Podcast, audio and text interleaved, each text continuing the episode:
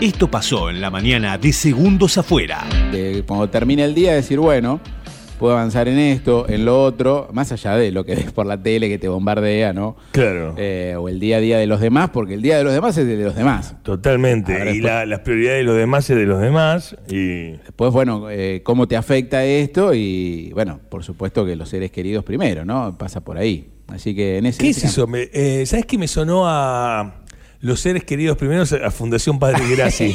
o sea, como, ¿viste? Como los seres que ONG, los seres queridos primero, ¿viste? No, no creo que no está patentado, ¿eh? Eh, ONG eh, Seres Queridos no No, está. no, no, no, seguro.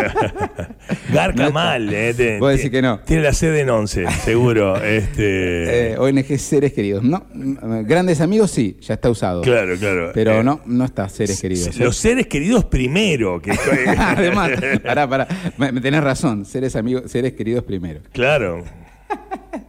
También eh, sacaron un dato que es del teléfono de Julio López, entonces es dudoso, ¿no? Ah. Es como. Ahí to- todo lo que salió de ahí adentro es dudoso. La lista de Caloni, ¿no? Cantidad.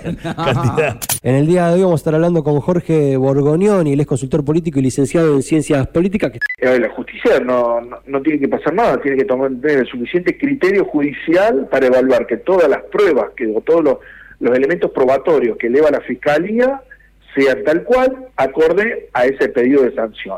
Se habla de que la, la antigua y querida Necochea, esa la de la Edad Dorada, en la que venía a cantar Gloria Gaynor, Sí. tenía una fuerte afluencia de la comunidad eh, judía. suegro comentaba que había judíos en Necochea y que emigraron a Miramar. El edificio do- donde funcionaba el clan del Faro, hoy está Salta Térmica, eso era una sinagoga. Sí, acá en, en la playa de Quequén había varias, varias propiedades, gente que eran judíos, ¿viste? Claro. Y se, se vendieron las casas y se fueron todos hace varios años también. Sí, te cuento, yo en esa época, en el 77, 8, 9, era carpero en balnearios diferentes y obviamente estaban llenos de judíos y se quedaban hasta las 10 de la noche jugando al backgammon y al dominó y yo lo atendía. Mirá, me sorprende que no haya ningún mensaje que diga, hola, soy judío.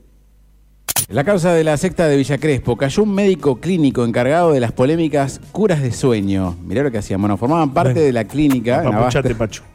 donde sedaban a los pacientes por largos periodos para comenzar a cooptarlos. Ya son 20 los detenidos y me viene el yananananananana líder.